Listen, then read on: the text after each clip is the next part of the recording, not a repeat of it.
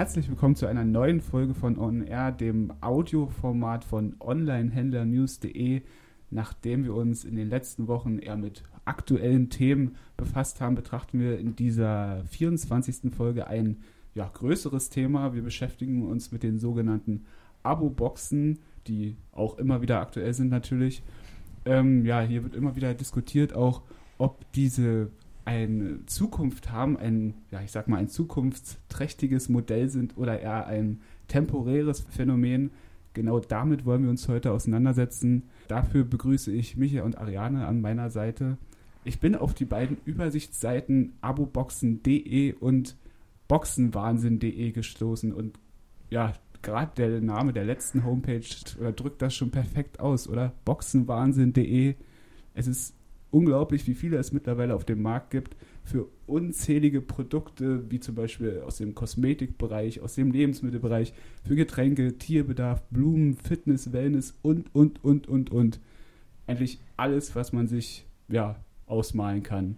Vielleicht sollten wir erstmal kurz definieren, was Abo-Boxen überhaupt sind, welche Faktoren eine Abo-Box ausmachen. Eine Abo-Box zeichnet sich äh, für gewöhnlich dadurch aus, dass die Kunden die Produkte nicht auswählen, selbst, die in diese Box kommen. Es gibt Modelle, da kann man das.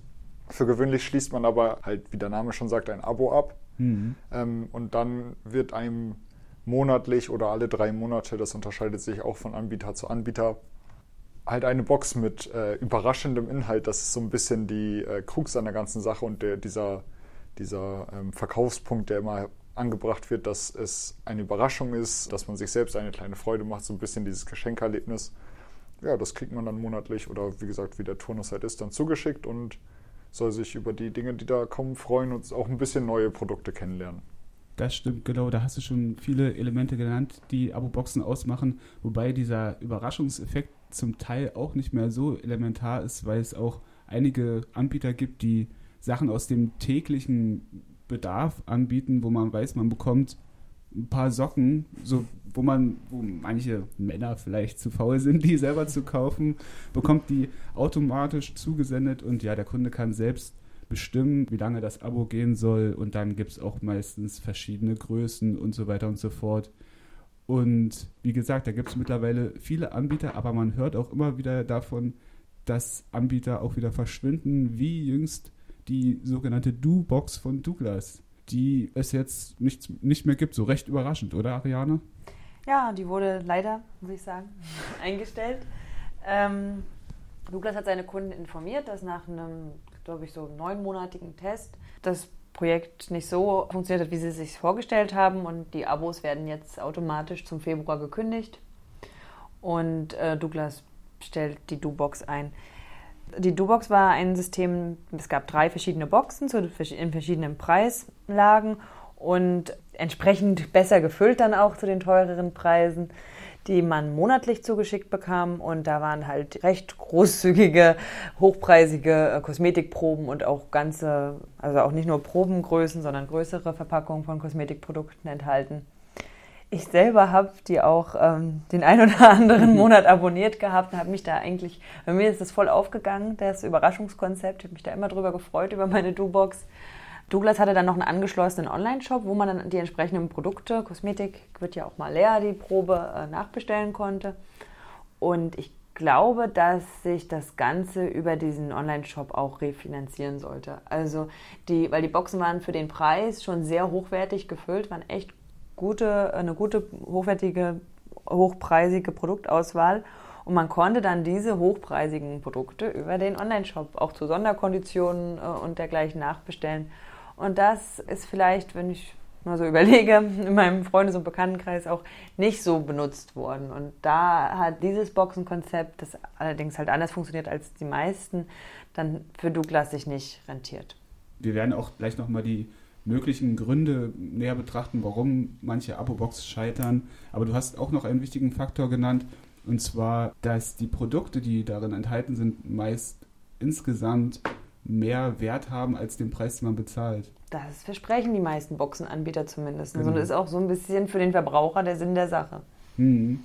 Micha, ein Anbieter, bei dem du dich bestens auskennst, ist beruflich die, gesehen, beruflich gesehen betonen. natürlich, ja, nicht privat, ist die äh, Glossybox. Richtig. Wobei äh, beruflich gesehen muss man in dem Fall betonen, weil ich äh, kein Abonnent bin. Es gibt tatsächlich eine Männerbox. Also mhm. äh, die Glossybox, die macht jetzt nicht nur Frauenprodukte, auch wenn das der Hauptfokus ist. Genau, ich habe auch mal mit dem äh, Charles von Aberkron, dem Gründer von Glossybox, ähm, ein Interview geführt. Glossybox, die hatten auch eine ganz schöne Zeit lang die Krise, wie du halt schon gesagt hast. Viele Abo-Boxen-Anbieter, ähm, die kommen schnell in so eine Problemsituation rein oder kamen zumindest immer mal wieder in so eine Problemsituation rein. Glossybox hatte auch so eine Krise, 2013 war das. Ähm, da mussten sie mehrere Märkte ähm, schließen, ähm, darunter Italien, Polen, Brasilien, Spanien und auch die Niederlande. Zudem haben sie äh, ihre Belegschaft ziemlich eingekürzt. Also von ursprünglich angeblich 400 Mitarbeitern mussten innerhalb eines Jahres 300 gehen. Inzwischen haben sich aber ziemlich gut erholt, äh, beziehungsweise das sind Zahlen aus dem Februar letzten Jahres. Also die Zahlen sind auch schon wieder ein Jahr alt, aber damals hieß es, dass man profitabel gewesen sei. Jeden Monat der letzten zwölf Monate, also des Jahres 2014. Also nach diesem Krisenjahr quasi einen mhm. ziemlich starken Aufschwung erlebt hat. Der Kundenstamm soll zudem um 25 Prozent gewachsen sein, was für so ein Abo-Box-Modell natürlich entscheidend ist. Die wachsen halt dadurch, dass ihre Kundschaft immer wieder neu kommt. Und das ist auch wieder so dieser kritische Punkt an der ganzen Sache. Wenn die Abonnenten abspringen, muss man ständig Neukunden gewinnen. Und daran scheitern auch, glaube ich, einige. Das ist auch gar nicht so einfach, neue Kunden zu gewinnen oder beziehungsweise die, die Marketingkosten sind recht hoch, wie ich gelesen habe. Ja. Also wenn man einen Abonnenten gewinnt, sollte der sich schon ein paar Monate halten oder genau. am besten, bestenfalls Jahre, bevor der sich überhaupt rentiert. Ja, da, da, liest man so Werte zwischen drei bis sechs Monaten muss der mindestens mhm. da sein bei manchen Abo-Boxen. Ich glaube, es war die Wummelkiste, da hieß es sogar, dass äh, die Kunden elf Monate da mhm. sein hätten müssen, damit sich diese Box rentiert für das Unternehmen, was bei der Wummelkiste, das war eine Bastelbox für kleine mhm. Kinder wenn man bedenkt, wie schnell kleine Kinder teilweise das Interesse an einer Box verlieren, mhm. dann sind elf Monate schon sehr optimistisch geplant, sage ich mal.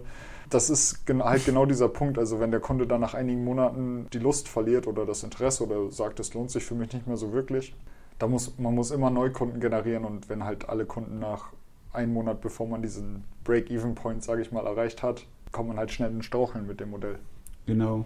Vielleicht sollten wir noch ein paar ja, Gründe zusammentragen, warum diese Abo-Box scheitern. Also für mich ist eigentlich der größte Grund, sage ich mal, einfach, dass es zu viele Anbieter gibt, oder? Für bestimmte Bereiche. Also nehmen wir mal als Beispiel HelloFresh. Die sind 2011 an den Start gegangen.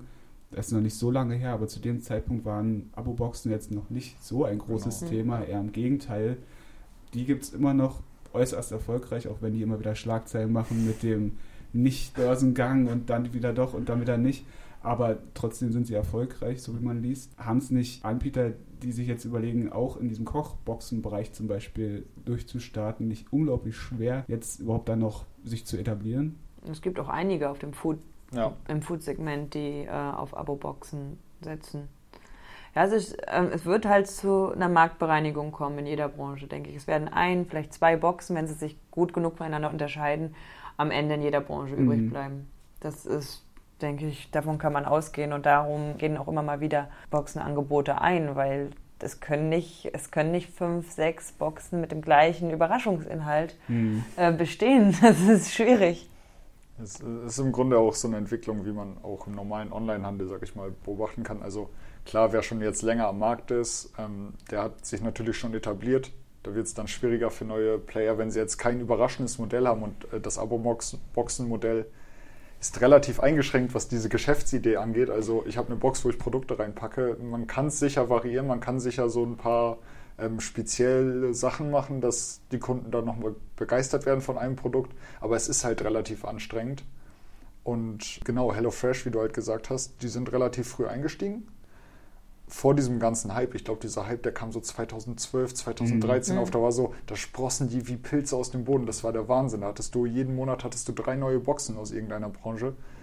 Da, das ist so eine Masse, da kann sich nicht jede etablieren und da können sie sich natürlich auch nicht halten. Das ist einfach, das Überangebot war zumindest zu der Zeit, inzwischen ist sie auch schon relativ mhm. wieder ausgedünnt, aber das ist immer noch gewaltig.